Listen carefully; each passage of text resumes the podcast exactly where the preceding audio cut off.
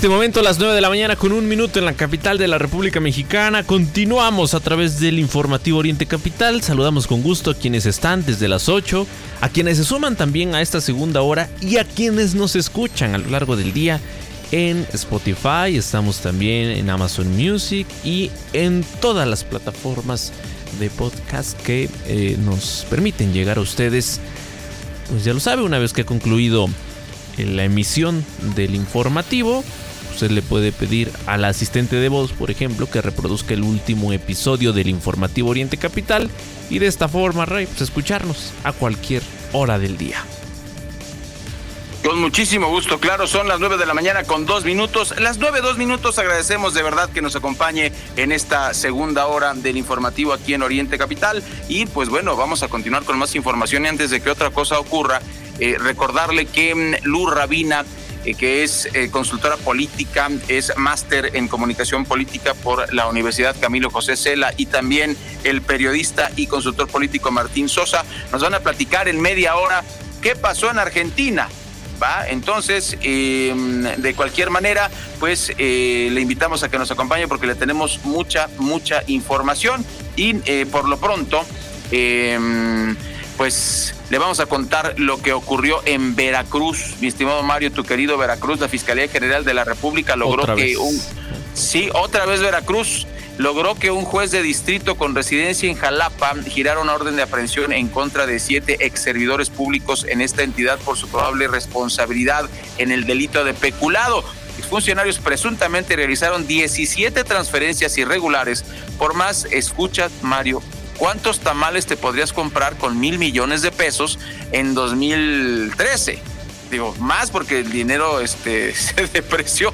La fiscalía aportó los elementos necesarios para obtener dicho mandamiento judicial en contra de Tomás José R., Salvador M., Carlos A., Fernando C., Gabriel D., y José Francisco D., Carolina E., quienes el 31 de enero del 31 de enero al 19 de diciembre del 2013. Probablemente transfirieron de manera irregular estos 1.079 millones eh, de pesos de cuentas aperturadas por la Secretaría de Finanzas y Planeación del Gobierno de Veracruz.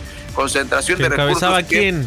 Eh, a ver, Di, acuérdanos, porque te voy a hacer una pregunta. Ayer, este, ayer tuve una reunión con un periodista de Veracruz y me dio un dato que, que yo te quiero preguntar también como veracruzano. ¿Qué pacho ahí? Bueno, pues es que estos funcionarios eh, estaban activos ni más ni menos que en la administración de Javier Duarte. Y lo interesante es que salgan estos, estos temas, pues a meses, ¿no? Del proceso electoral cara al 2024. Porque ¿a poco no los conocían hace, pues no sé, en este año, por ejemplo, ¿no? Inicios de año, a inicios de esta administración en el Estado. Pero salen ahora se trata de funcionarios menores en aquella administración porque pues el gran corrupto pues fue ni más ni menos que Javier Duarte, que hoy está enfrentando un proceso además. Pero estos funcionarios menores pues que ahora aparecen como la idea, ¿no? De aportarle a este discurso de Morena y que será utilizado además en este proceso. Insisto, que ya inició, tan ya inició que el aspirante de ese partido pues, renunció a la Secretaría de, de energía, ¿no? No, eh, de hecho, este Mario, precisamente eh, platicando eh, con, con, Andy, un, periodista allá de, Veracruz, me decía que no, no ve indicios, así a ojo de, buen cubero, así vuelo de pájaro, como decimos luego, mm, no ve un contrincante fuerte para ganarle a O sea que, y además, sobre todo que a la población no le importa, lo que más está haciendo ruido de la oposición es que Rocío Nale no es de Veracruz y que no tiene los cinco años viviendo ahí, o sea, no tiene los requisitos y que de todas maneras, Mario, eso a la gente no le importa. Eh, tú, tú, en lo personal que, tienes este contacto con la gente no lo, no lo percibe, o sea, la gente lo ignora completamente, no sabe ni quién es la señora, pero lo que sí saben, pues sí, es que se le está invirtiendo como a nadie más una cantidad de recursos impresionante para, como ocurre en cualquier estado, ¿eh? y como tenemos los casos cercanos aquí en la Ciudad de México, pero eso, eso que pasa aquí en la ciudad ocurre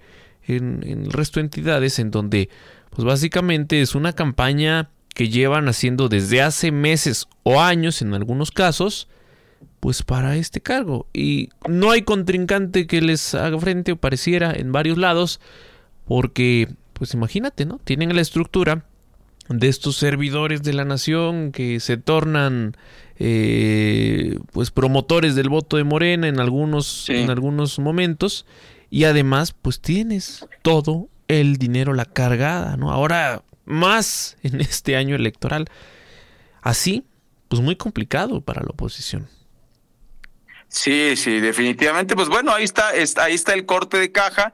Le tendremos a usted eh, pues todo el, le, tendremos a usted pues todos los, los eh, elementos para que usted juzgue en esta elección en particular. Por lo pronto, pues ahí está uno, uno de los puntos de vista. Y nosotros pues continuamos con más información, ya después de contarle esto que, que ocurrió por allá en, en Veracruz, en esta administración de Javier Duarte, pues ahora nos, nos vamos a pasar a Querétaro, Mario, porque esto, esto que ocurrió eh, llama mucho la atención. Mire, lo voy a decir con mucho respeto porque luego eh, dicen que no soy políticamente correcto.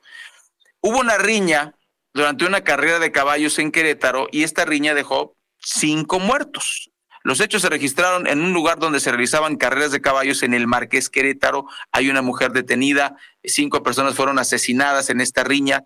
Em, y, pues bueno, hay, hay que decir que eh, estos hechos se registraron en un lugar conocido como el Carril El Alacrán, donde se realizan apuestas obviamente no muy legales que digamos, y las autoridades del sitio, eh, en el sitio, pues están tratando de deslindar responsabilidades. No tenemos más información, Mario, pero avisarle que pues este tipo de, situaciones son las que conocemos y, por eso hablo yo con mucho respeto. Esto pasa no solamente en, en, en carreras de caballos, sino también en peleas de gallos, Mario, y, y no, no son actividades pues muy populares entre cierto, cierto sector de, la, de, nuestra, de nuestra población, pero pues que luego desatan este tipo de actos violentos, ¿no? Pues ojalá que se modere, jueguen todas las carreras que quieran, pero pues no, que, que no, se, que no se maten, por favor, digo, está, está muy complicada la situación para andarnos matando por carreras de caballos.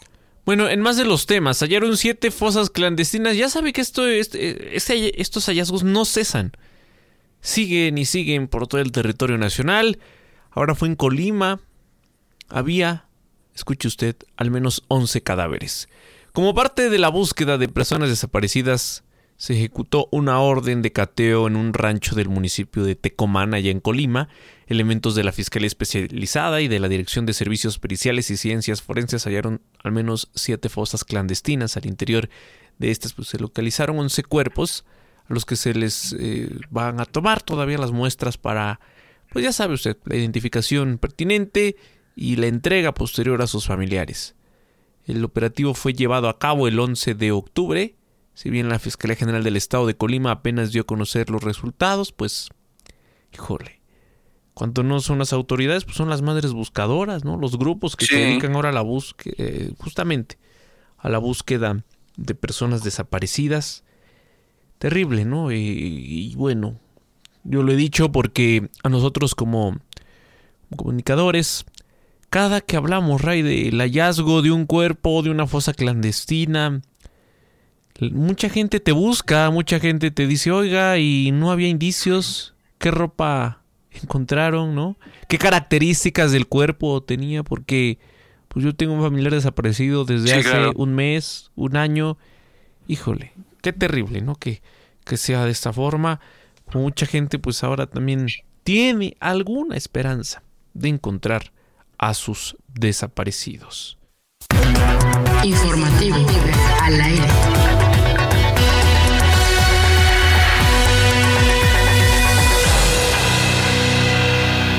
Diputados ignoraron alertas por el alto déficit, es lo que dicen los expertos. ¿En qué? ¿Cómo? ¿Cuándo? Pues le platico. Analistas descartan cambios del Senado a la ley de ingresos para 2024, alertan por el mayor apoyo a Pemex, lo que pone en riesgo la calificación soberana del país. La Cámara de Diputados ignoró al Banco de México y al Fondo Monetario Internacional y a especialistas, quienes prendieron las alertas sobre el elevado déficit fiscal para 2024 que pondrá en riesgo las finanzas públicas y la calificación crediticia del país. En la madrugada del pasado viernes, con la mayoría de Morena en esa Cámara, se avaló un déficit fiscal de 5.4% del Producto Interno Bruto y un endeudamiento de 1.9 billones de pesos.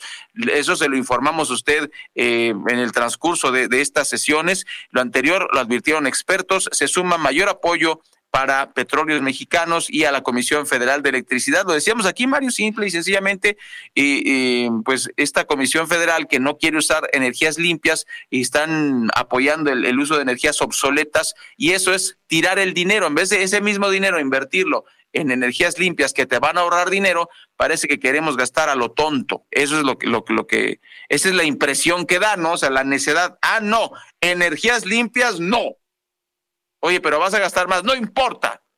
Oye, pero te va a costar más que no termines el aeropuerto de Texcoco, no importa. Gastemos más. Y usted que muy contento votó por la cancelación del aeropuerto de Texcoco, nada más le recuerdo que lo seguimos pagando usted y yo. No se enoje, seguimos pagándolo, estamos pagando la, lo que queda del aeropuerto de la Ciudad de México y estamos pagando la IFA tres aeropuertos por el precio de uno, porque usted, usted votó por Andrés Manuel López Obrador. Son las nueve con doce minutos, Mario, pues bueno, así, así la situación y la, y la gente no va a sentir la crisis, que es lo peor del caso, hasta 2025. O sea, esto que estamos anunciando, este paquete que se, que se aprobó y este déficit que se aprobó por parte de los diputados de Morena y que parece que se va a aprobar sin, sin modificaciones por el Senado de la República, causará una crisis en 2025 que no vamos a sentir. Por eso la gente va a seguir, ah, yo sigo, seguimos con lo mismo, no hay que moverle, ya que venga la crisis, veremos a quién le van a echar la culpa. Así las cosas, a las 9 de la mañana con 13 minutos y Claudia Sheinbaum, pues ya lo sabe que ahora, pues, ¿Ahora qué hizo? no la van dejando sin temas de qué, de qué hablar. Y pues le tocó, le, le tocó ahora hablar de la Suprema Corte de Justicia de la Nación. Dice que no es autoritario, sino democrático el elegir por medio del voto a los ministros de la Suprema Corte de Justicia de la Nación. Por ahí hubo una declaración en la que dice que pues México ya no es una dictadura perfecta, que pues avanzamos cada vez más hacia la democracia. Híjole, ¿quién le va a creer eso? ¿Los de afuera o los de adentro de Morena? Porque pues vimos este proceso, ¿no? Harfush le va a creer. Seguramente. En un encuentro con militantes guiño en Baja California, Claudia Sheinbaum recordó que los mexicanos en, eh, en Estados Unidos le informaron que los jueces, incluso las eh, comisiones de agua, se eligen mediante el voto popular. La virtual candidata de Morena aseguró que no es autoritario eh, esta propuesta que los jueces y ministros de la Suprema Corte de Justicia de la Nación puedan ser elegidos por eh, voto. Eh, y bueno, pues así, así su declaración en dicho evento que dicen fue con militantes de Morena, insisto, a ver quién le cree porque pues ya sabemos, ¿no? Está este acarreo, este al final pues no es como que exista un filtro, ¿no? Cuando llegas al evento, pues tú puedes pasar. No importa si eres mi, sí, militante del PRI, del PAN, del PRD, tú puedes acudir al evento porque pues algo te prometieron, ¿no? Ya sea fertilizante, una despensa, que te van a dar más apoyos, aunque ya no ya no se pueda, pero bueno. De todo tipo de promesas utilizan Rey para para llenar estos estos eventos. Son las 9 de la mañana con 15 minutos. Vamos a ir a un corte es breve al volver vamos a compartirle pues esta declaración en lo que dice Dante Delgado que eh, espejito espejito. pues sí el que quiere es él aunque lo disfrace aunque diga que tiene por ahí dos aspirantes en donde no está él incluido pero pues veremos no veremos eh, y además Ray pues lo, lo hemos compartido aquí. Con qué llega Movimiento Ciudadano a este proceso fue un síntoma de debilidad lo ocurrido en el Estado de México. ¿eh? No participar. ¿Por qué no participaron? Pues para no hacer el ridículo, para no quemarse. Pero ese discurso de que son la segunda fuerza política en México, híjole, a ver quién se lo cree al señor Dante. Ah, caray. a ver quién se lo cree. 9 con 16. Sigue nuestra transmisión en Facebook Live. Informativo Oriente Capital. En Uline, la creencia es hay que vivirlo para creerlo. Creemos en el esfuerzo de trabajar duro y lo vivimos estando disponibles 24/7 para los propietarios, vendedores, transportistas y destinatarios. Con más de 41 mil productos siempre en existencia, listos para enviarse el mismo día. Visítenos en uline.mx, uline.mx. Llámenos o escríbanos por WhatsApp. Uline, su proveedor de suministros industriales y empaque, sirviendo a México desde México. ¿Quieres más beneficios para tus colaboradores? Cámbiate a Banca Empresarial Azteca, creada por y para empresarios, y dales acceso a un crédito y adelanto de nómina Azteca. Todo sin tocar un peso de tu empresa. Consulta requisitos de los productos y servicios en www.bancoazteca.com.mx. Si hoy no tienes plan, te sugerimos Actívate en la casa o en la te activas, te liberas. Actívate 30 minutos, 5 días de tu semana. Conoce más en libérate.mx. Consejo de la Comunicación, voz de las empresas. Superamos la meta del Teletón y por eso ya estamos construyendo dos nuevos centros. Uno en Tlapa Guerrero y otro en Mazatlán, Sinaloa. 23 millones de donaciones hicieron posible cumplir este sueño y cada ladrillo lleva tu nombre. Sigamos impulsando la inclusión en México. Teletón, orgullosamente tercos. Suscríbete a nuestro podcast y no te pierdas la información más importante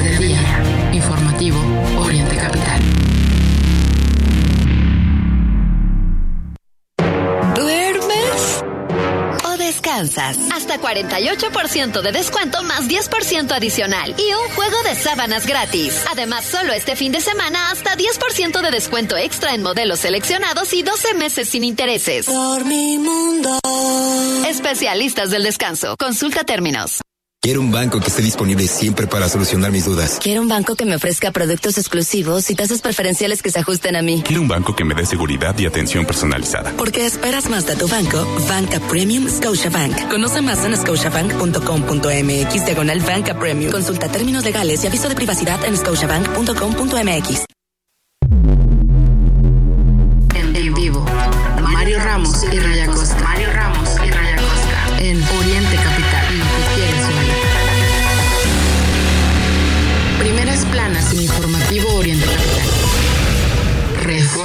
Pisa reclamos poder judicial. El Universal. Diputados ignoraron alertas por alto déficit. Expertos. Milenio. Marchan miles en 24 entidades para defender los fideicomisos. Excelsior. Sequía colapsa el campo mexicano. La, la jornada. Organización Mundial de la Salud.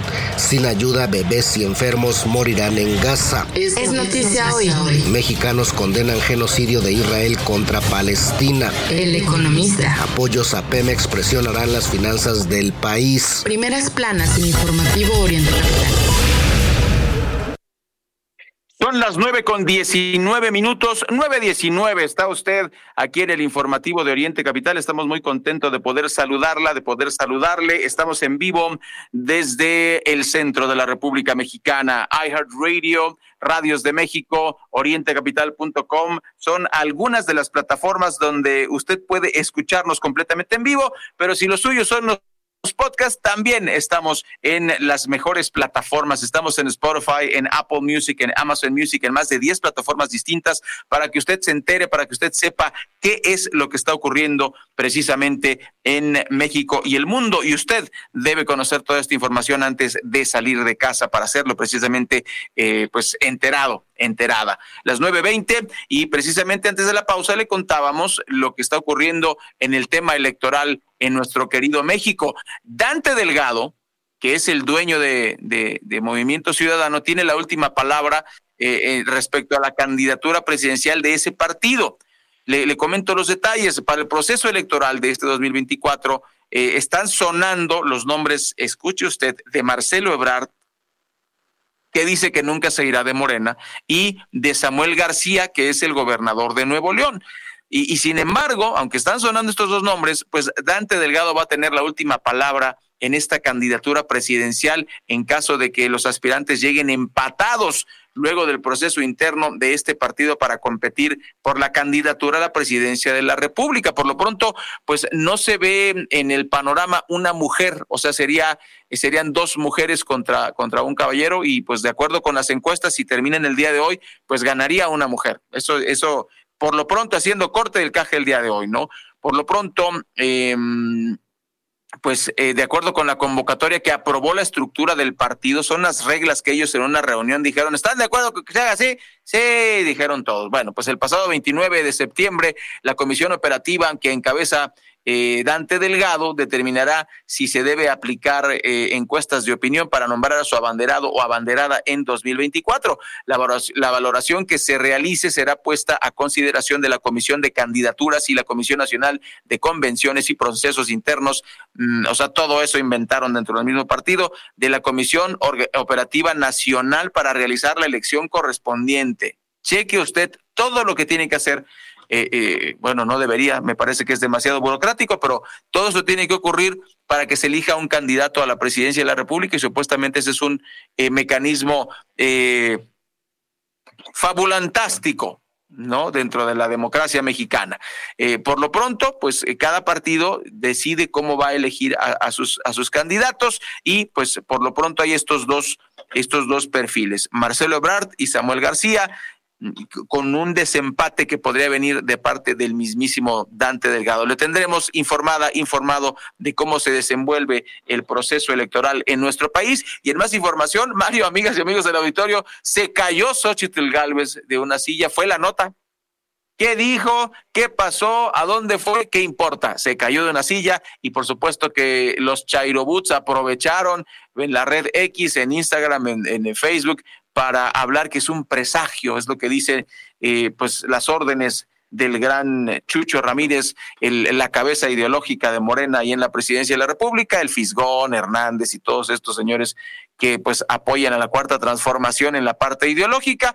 Pues lo cierto es, eh, dice, esta silla quedó chica, vamos por la grande, dijo Xochitl con su eh, pues muy conocido sentido del humor, la virtual candidata presidencial del Frente Amplio por México, eh, protagonizó este evento que pues bueno resultó eh, pues curioso, asistió al segundo informe de actividades de la alcaldesa de Álvaro Obregón, Lía Limón, y pues eh, eso fue lo que ocurrió con este, con este pequeño resbalón. El clip se hizo viral, se grabó este, este domingo 22 de octubre eh, y bueno, pues así están, así están las cosas.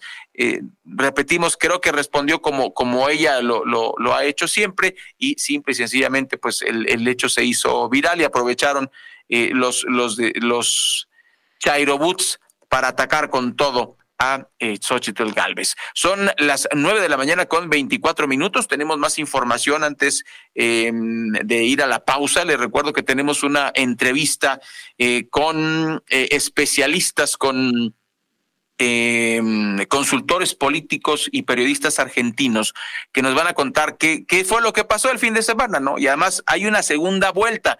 Le vamos a, preguntar qué es la segunda vuelta, qué pasó, todo eso lo tendremos después de la pausa. Pero eh, antes le comento que el gobierno de la Ciudad de México se saltó permisos y partió cimientos para acelerar la construcción de la línea 3 del cablebús, sí, la Ciudad de México. El gobierno de la Ciudad de México construye la línea 3, hay que recordárselo, del cablebús, sin atender los trámites que exige la ley, sin informar eh, cómo está edificando una serie de soportes eh, pues que no son muy convencionales en zonas donde abundan minas en el subsuelo.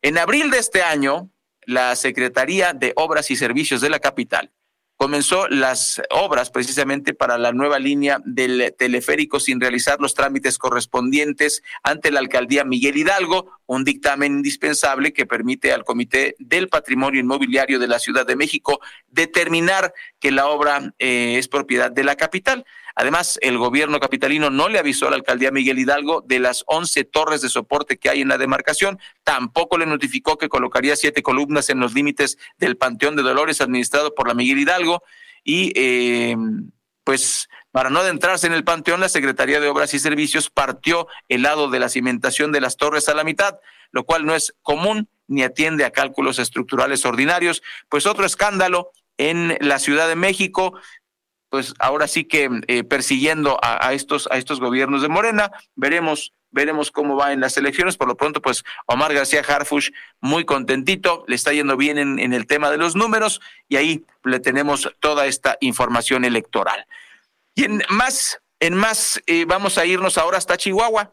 De la Ciudad de México nos vamos hasta el norte del país. La sequía colapsa al campo mexicano y Chihuahua es precisamente el estado más afectado. La escasez de lluvias, aunado a la dependencia de estas para la producción agrícola, dejó hasta septiembre pasado 502 mil hectáreas de cultivos, escuche, 502 mil hectáreas de cultivos siniestradas. Para darnos una idea aproximada en la cabeza para entender cuánto diablos mide una hectárea, pues haga, eh, haga este cálculo, más o menos es como una cancha de fútbol profesional. Imagínense, yo sé que es difícil poner en la cabeza, pero una hectárea más o menos mide más o menos. Lo mismo que una cancha de fútbol profesional. Imagínense 502 mil canchas de fútbol. Todo eso siniestrado. La escasez de agua en México ha impactado el campo mexicano y eh, hasta, hasta septiembre pasado la Secretaría de Agricultura y Desarrollo Rural, la SADER, reportó estas hectáreas siniestradas principalmente por estiaje. A la par, productores y campesinos solicitaron apoyo ante la sequía prolongada, la cual el mes pasado llegó a 74.96% del territorio nacional.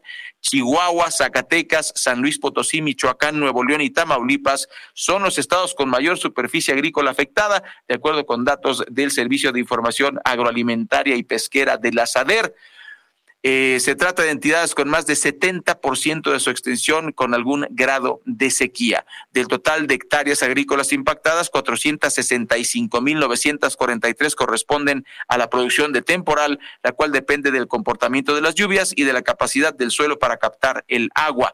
Expertos consultados eh, por diferentes periodistas aseguran que la falta de tecnificación, así como de políticas públicas que impulsen el tratamiento y reuso de agua, agravan esta alerta en el campo mexicano. Y, Mario, el colmo de los colmos, ¿sí sabías tú que la cabeza de Saber es un chapinguero, es decir, es un ingeniero agrónomo? Eh, y pues que, esta crisis ocurra, ya pasaron cinco años, ya debieron haber tomado algunas medidas para apoyar al campo, no solamente regalándoles eh, regalándoles fertilizante, ¿no? Me parece que es muy, muy grave lo que está ocurriendo en el campo mexicano y parece que no hay eh, una solución adecuada. Bueno, pues son las nueve de la mañana con 29 minutos. Tenemos una pausa regresando vamos a platicar qué está ocurriendo allá en Argentina. Nos vamos a conectar directamente hasta Buenos Aires para que no se pierda esta, esta entrevista con dos consultores políticos que nos van a aclarar qué es eso de la segunda vuelta, la derecha, la crisis del peso argentino, etcétera, etcétera. No se vaya, después de la pausa regresamos aquí al informativo de Oriente Capital. Informativo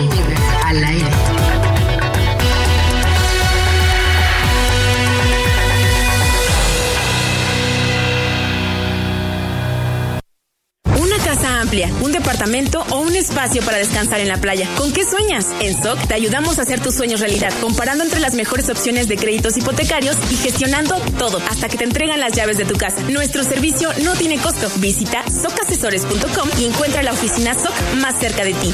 En SOC, juntos lo hacemos real. ¿Ya se te hizo costumbre dormir pero no descansar? ¿O pensar que entre menos horas duermes más rindes? Estos son algunos tips que te pueden ayudar. Acostarte y levantarte a la misma hora para crear una rutina de descanso en tu cerebro. Toma algo caliente como leche tibia o un té de hierbas para relajarte. Evita los dispositivos que emitan luz azul como teléfonos, tablets o computadoras por al menos dos horas. Y la más importante, consigue un colchón cómodo que se acople a tus patrones y necesidades de descanso pero no en cualquier colchón puedes descansar. No es lo mismo el que compras en el súper al lado de un pan, a uno que realmente se acomoda a ti y a tus patrones de sueño que te recete un especialista. No le confíes tu descanso a cualquiera. Dormimundo, especialistas del descanso. Señora, se pasó al alto. Ayúdeme, oficial. Mire, nada más traigo esto.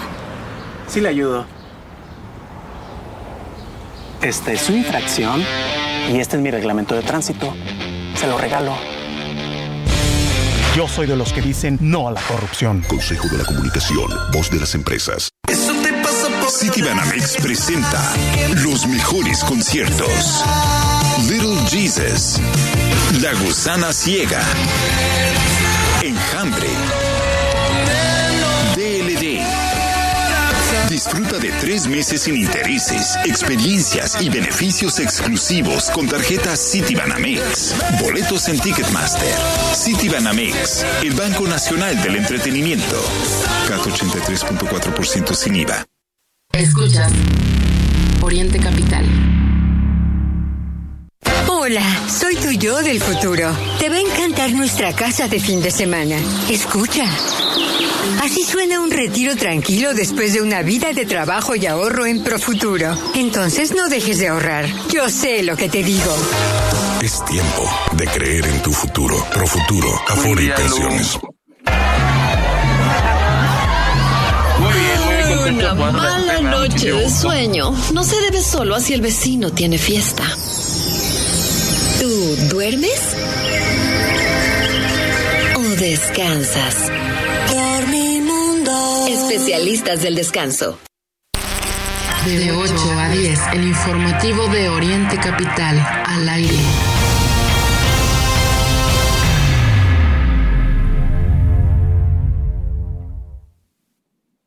This call.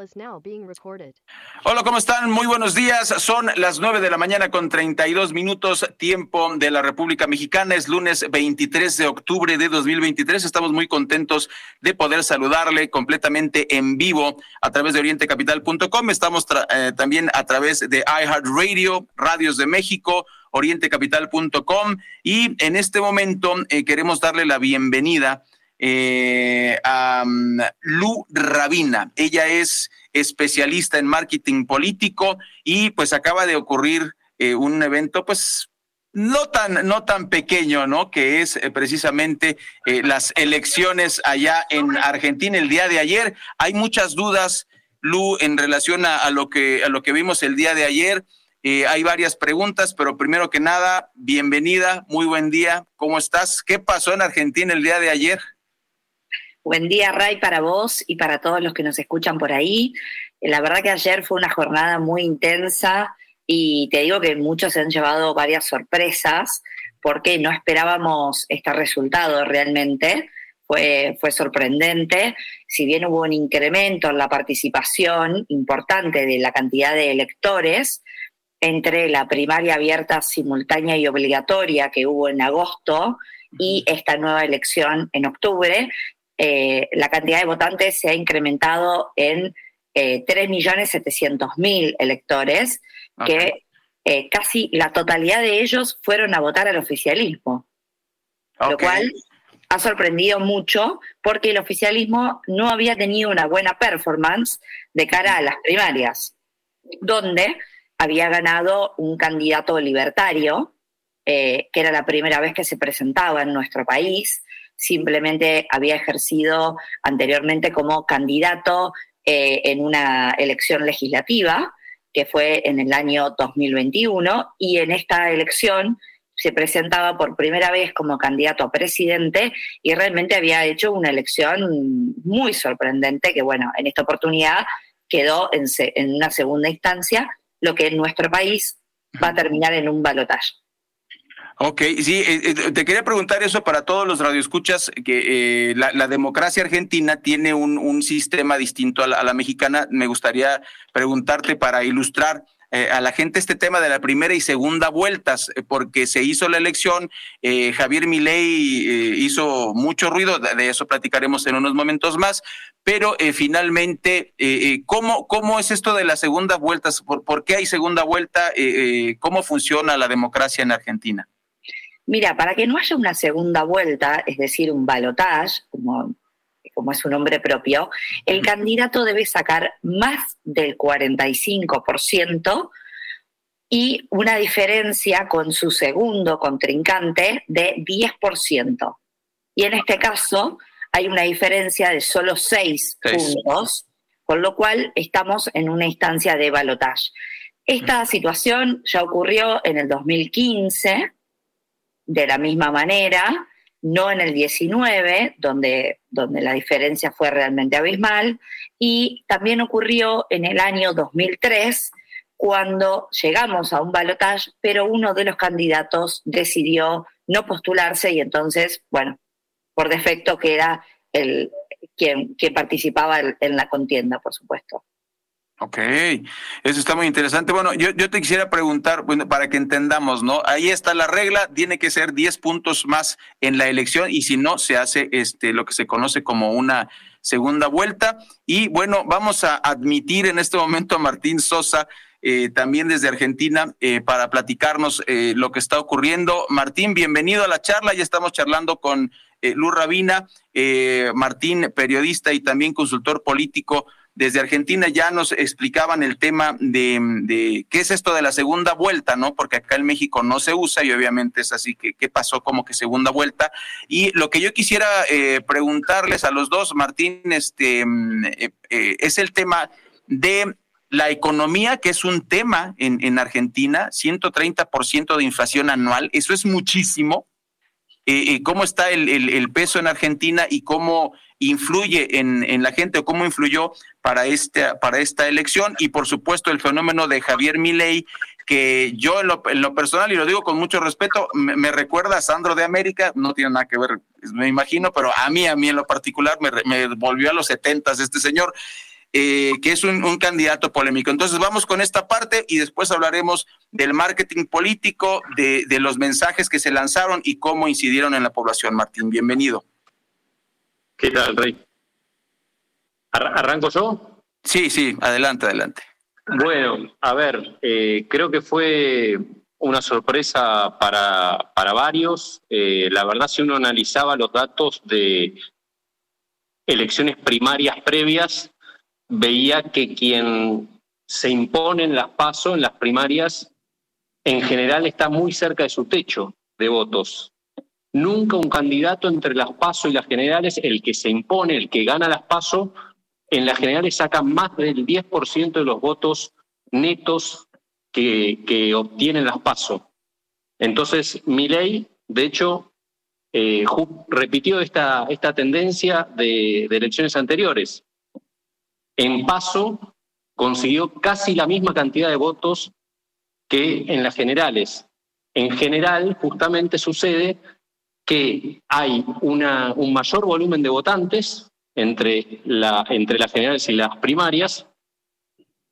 En general venía pasando que en las generales había 80% de participación y venía siendo 70, 75, perdón, en las primarias, o sea, había 5% de diferencia entre el volumen de participación y ese 5% tendía en general a eh, orientarse a los candidatos eh, segundos o terceros eh, de que habían salido en las PASO, no al candidato que había ganado las PASO. Entonces, así notamos que Massa pasa de 5,2 millones de votos a más de 9,6 millones de votos. Y Milei, que había sacado 7,3 millones de votos, creo que la último, el último dato que vi era 7,8 millones. O sea, casi que se mantuvo estable Milei y creció muchísimo Massa y Bullrich, que había sacado 4,1 millones, creció, ¿sí? sacó un millón, creo que casi 900 mil votos más, pero, pero no logró contener todos los votos que eh, eran de su fuerza, los que había sacado la reta, el jefe de gobierno porteño. Mm. Entonces, bueno, eso hizo que su, su candidatura se desinflara. respecto a lo económico que preguntabas, es, una pregunta frecuente, la verdad. Eh, no sé si, si hay una respuesta, eh, digamos, única. Eh, creo que, por un lado, está la, cuestión del peronismo. Se viralizó hace unos días un video del Pepe Mujica diciendo que se explicaba por, por, por el peronismo, por, por la mística, digamos, del peronismo en Argentina. Creo que hay algo de eso. y a su vez creo que se activó el voto miedo, ¿no? Eh, el, el, gobierno hizo mucho hincapié en todo lo que podría suceder en caso de ganar mi ley. creo que eso terminó activando eh, en, esto de que las campañas a veces eh, se mueven por las emociones. terminó moviendo el voto a, justamente a no perder la educación pública, que no se privatice, a no eh, que, no se quiten los subsidios al transporte, eh, que, están fuertemente subsidiados. Eh, bueno, un montón de cuestiones, algunas, digamos, que, se habían deslizado en campaña y otras que quizás no, y fueron pura campaña de miedo, como se dice, pero creo que eso activó a, gran parte del electorado y, y terminó, bueno, desembocando en este resultado. Lu, eh, la, parte de la economía es, sensible para todos los latinoamericanos, la conocemos y, influyó a que, toda esta gente saliera a votar porque los dos coinciden con estas dos frases. Fue una sorpresa el resultado electoral y el número de votantes también fue muy grande. Eh, eh, ¿La economía afectó en, en, las campañas? Sí, mira, seguro que sí. de hecho, si mirás quiénes pasan a un balotaje, tenés un ministro de Economía y un economista lo cual denota que el país realmente está votando pensando en una situación económica, en su bolsillo. Venimos transitando un último mes con desabastecimiento de productos en los supermercados, falta de medicamentos, falta de, suministros, eh, hay eh, problemas para cargar gasoil o nafta. Hoy hubo un incremento del 3% en el mercado de combustibles. Eh, el la compra de dólar subió en Argentina entre el viernes, que fue la última cotización, y el día de hoy. Realmente la economía está marcando un paso muy importante en nuestro país, que está atravesando una situación eh, realmente compleja, eh, por fuera de la media de lo que es América Latina y América del Sur en particular. Realmente el argentino hoy no está eh, pudiendo llegar a fin de mes con el sueldo que percibe por su salario, por su trabajo, lo cual genera que la Argentina hoy tenga un 40% de argentinos pobres, con el 50% de los niños en la línea de la pobreza. Es una cifra realmente alarmante y, muy preocupante para, para, el país que viene, ¿no? Para las generaciones también que vienen, que, son las que nos van a seguir. Em, así que creo que va a ser un verdadero desafío y dado que falta todavía casi prácticamente un mes para que suceda el balotaje, también va a ser un desafío cómo vamos a transitar como población este mes que queda. Porque cada vez que hay una contienda electoral, Argentina sufre y ya es un país que viene realmente muy castigado en, materia económica eh, en, este último año en particular. Em, con respecto a lo que, a lo que decía Martín, comparto, em, solo que tengo un análisis de los datos que, bueno, que pude hacer esta mañana, en donde la única fuerza que perdió votos en esta elección fue Juntos por el Cambio, la única, incluida eh, la izquierda, que es una fuerza que no es mayoritaria en Argentina, ha logrado sumar algunos votos más, o sea que realmente Juntos por el Cambio es el verdadero perdedor de esta elección. Eh, creo que esto genera un replanteo muy fuerte para una fuerza que supo ser gobierno en el año 2015, supo volver a ganar en el año 2021 y muy bien.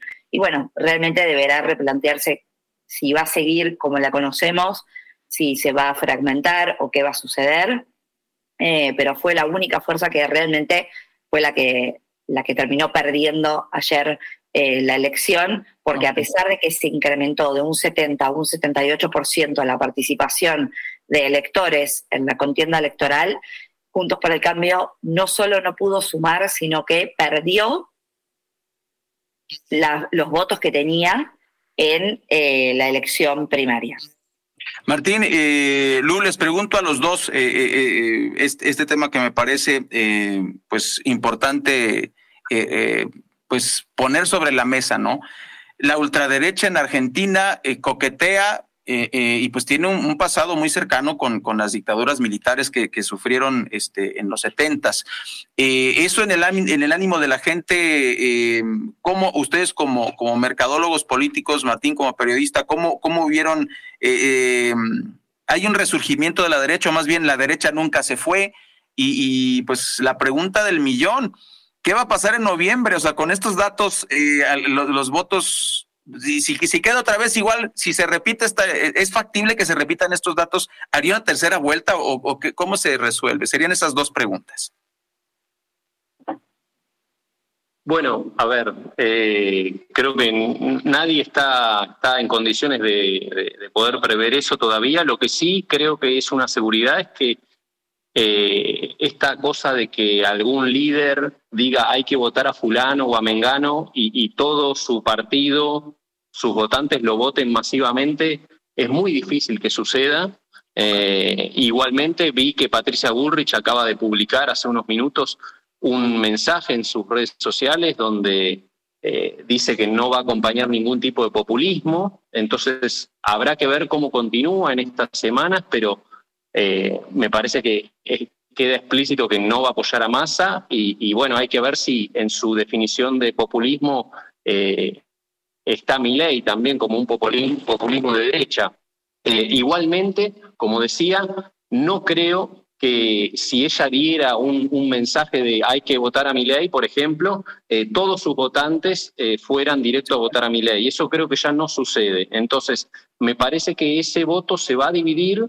Habrá que ver qué sucede con los, votantes, los que votaron a, Juan Schiaretti, quien es el actual gobernador de Córdoba, que también obtuvo cerca de 6,6%, si no me equivoco, eh, y bueno, con los votos también de, la izquierda.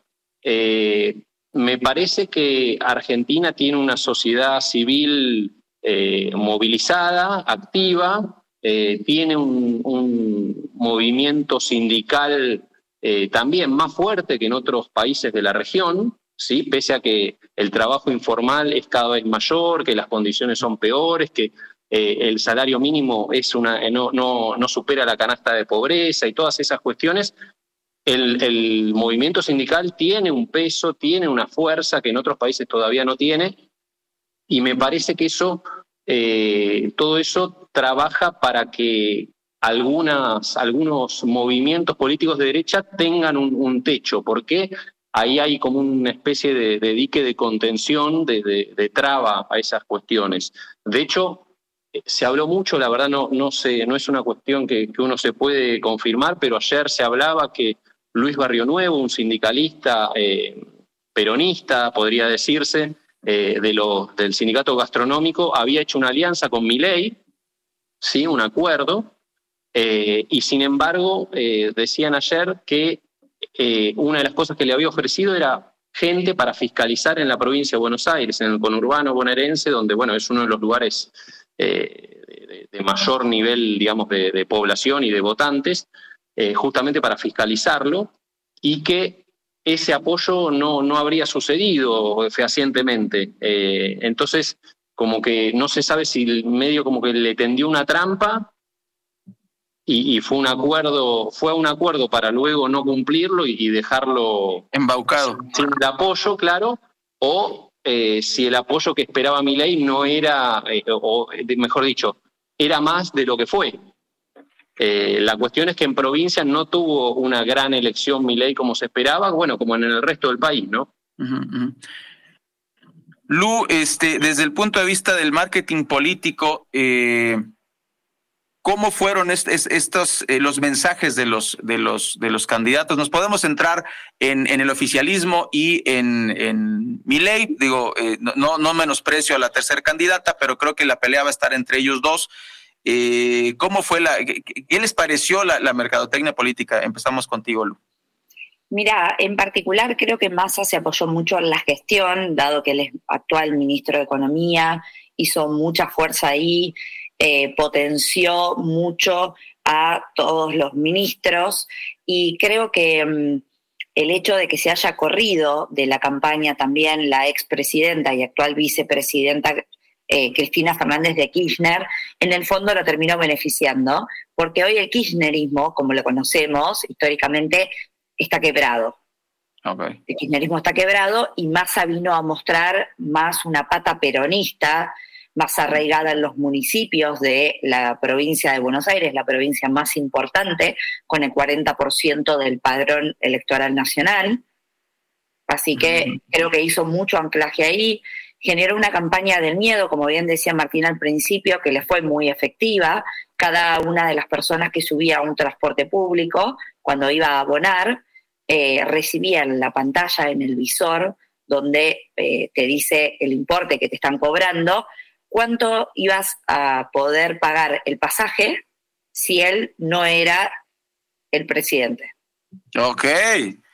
Lo cual Lo cual, imagínate que para una gran cantidad de, porcentaje de la población es una diferencia muy importante, porque subía casi un, más de un 100%, en muchos casos era un 500%. Entonces, todo eso genera mucho miedo. Cuando la gente iba a tomarse el tren para ir a trabajar o para volver a sus hogares, había pantallas eh, que decían cuánto iba a ser el valor del dólar si uno quisiera comprarlo con pesos argentinos si Massa no era presidente.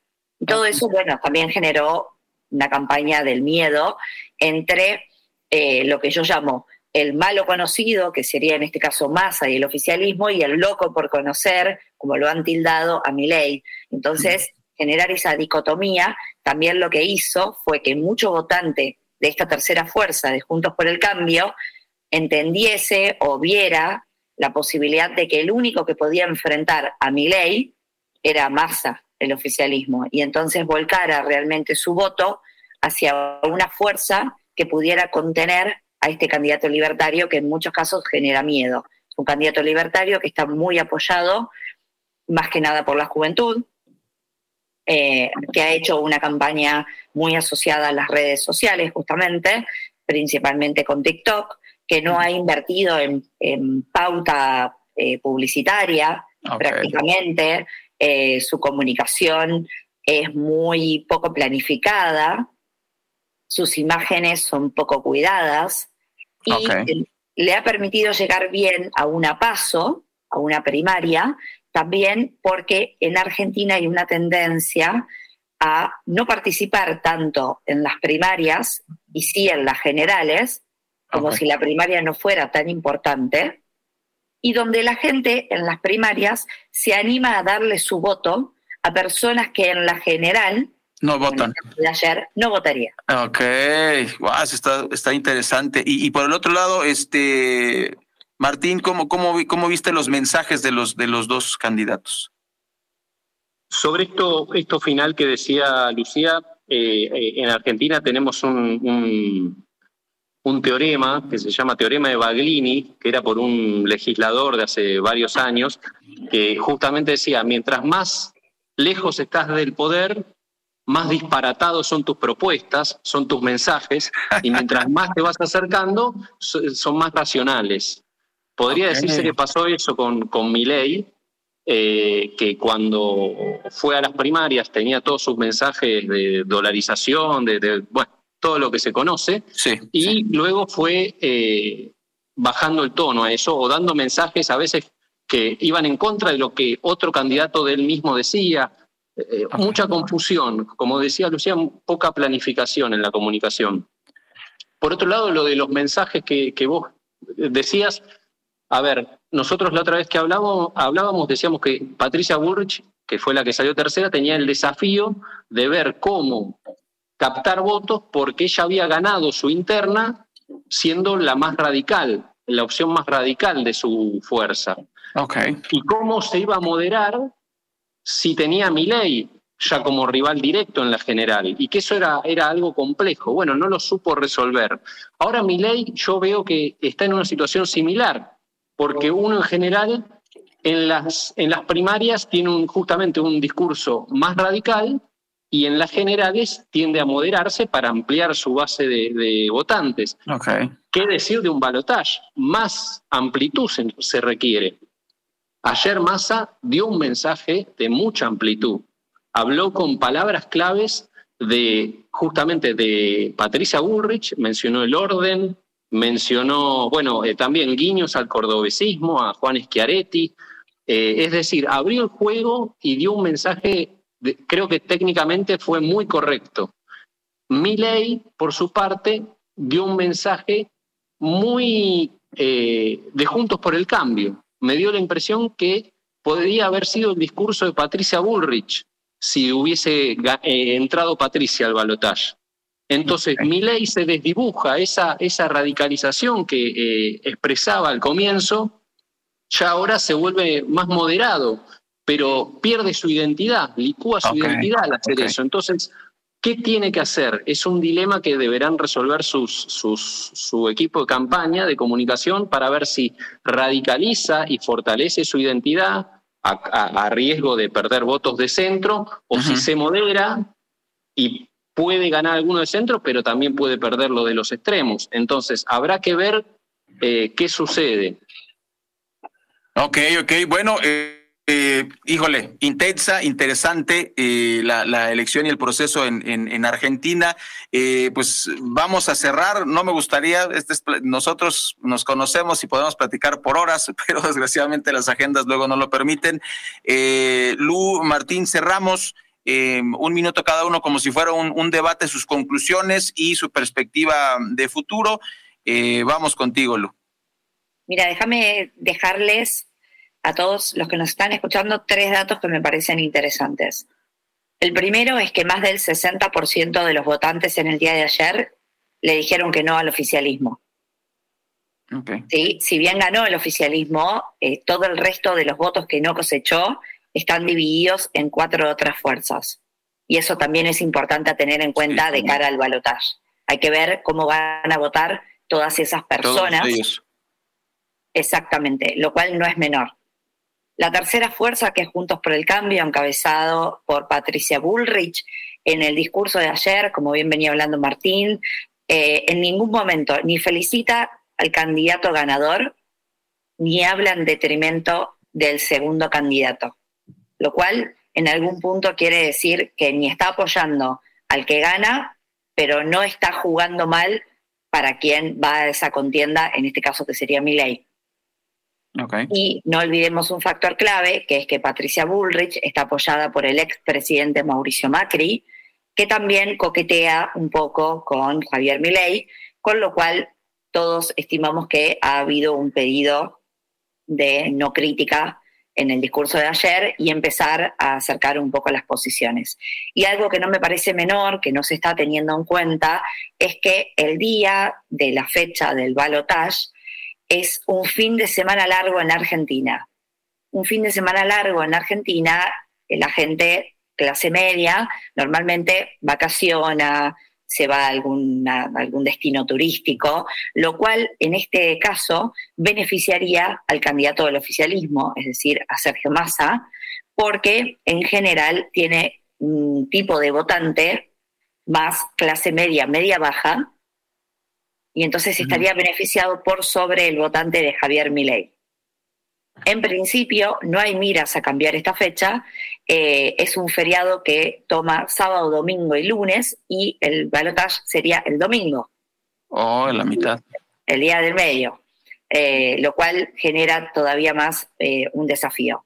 Creo que los candidatos a partir del día de hoy deberían estar reviendo cómo se van a posicionar de cara al balotaje, de qué manera van a conquistar a un electorado que no es propio y van a generar también incentivos para que la gente vaya a las urnas, porque en muchos casos, para varias provincias, es la quinta, sexta o hasta séptima vez que la gente tiene que votar, lo cual genera muy pocos incentivos, sobre todo cuando pensamos que eh, estamos yendo a elegir quizá entre dos candidatos a los que eh, no nos gusta ninguno.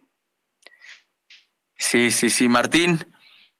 Sí, coincido en esto último que dice Lucía, me parece eso muy importante porque, como decía al comienzo, la campaña esta del miedo que se montó, de alguna manera esa, esa, esa, esa bala ya se gastó. Ah, Habrá que ver si sirve volver a, ir por ese camino, si vuelve a encender el incentivo del voto, el, el tema del miedo a que suban las tarifas, a que pase tal o cual cosa, o si eso ya, ya se gastó y, no surte tal efecto. Además, donde mejor le ha ido al, al, oficialismo, en general, son en elecciones donde también había justamente elección a gobernadora, a algún otro eh, nivel, digamos, de gobierno. En este caso ya sería balotage, no, no acompañarían esas otras elecciones en otros niveles, sería solo a presidente. Entonces, me parece que una de las cosas que, hay que ver, seguir de cerca, que no estoy yo por lo menos en condiciones de, eh, hablarlo ahora de lo que pasará en cuatro semanas, es ver cuál es el peso de, la participación, por un lado, y por otro lado el del voto en blanco, que creo que van a ser decisivos para, para el resultado final. Wow, esto eh, está abierta la posibilidad, muy interesantes las opciones. Pues eh, les mando un abrazo, Luz Rabina, Martín Sosa, consultores políticos eh, desde Argentina, platicándonos lo que pasa en, en, este país hermano. Y me voy a tomar un matecito a su salud, eh, con mucho cariño a los dos. pues ojalá que todo vaya bien y que pues también la, la, la cuestión mejore para, para la gente en Argentina, porque el panorama que nos describen es es eh, pues muy fuerte y ojalá que los políticos tomen eh, las acciones que deban tomar para que esto eh, aminore. Muchas gracias, pásenla muy bien, les mando un abrazo desde Oriente Capital. Pues tuvimos a eh, Luz Rabina y Martín Sosa en esta charla de lo que ocurrió en las elecciones el día de ayer allá en la Nación del Cono Sur. Muchas gracias, Mario Ramos, Raya Costa y todo el equipo de Oriente Capital. Agradecemos su compañía y nos escuchamos el día de mañana en punto de las ocho horas aquí en orientecapital.com. Cada hora a la hora, corte informativo.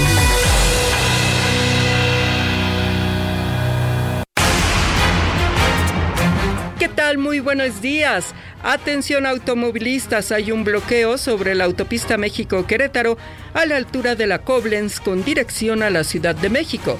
Habitantes de Coyotepec son quienes realizan el corte a la circulación denuncian la detención injustificada de un joven llamado Leonel.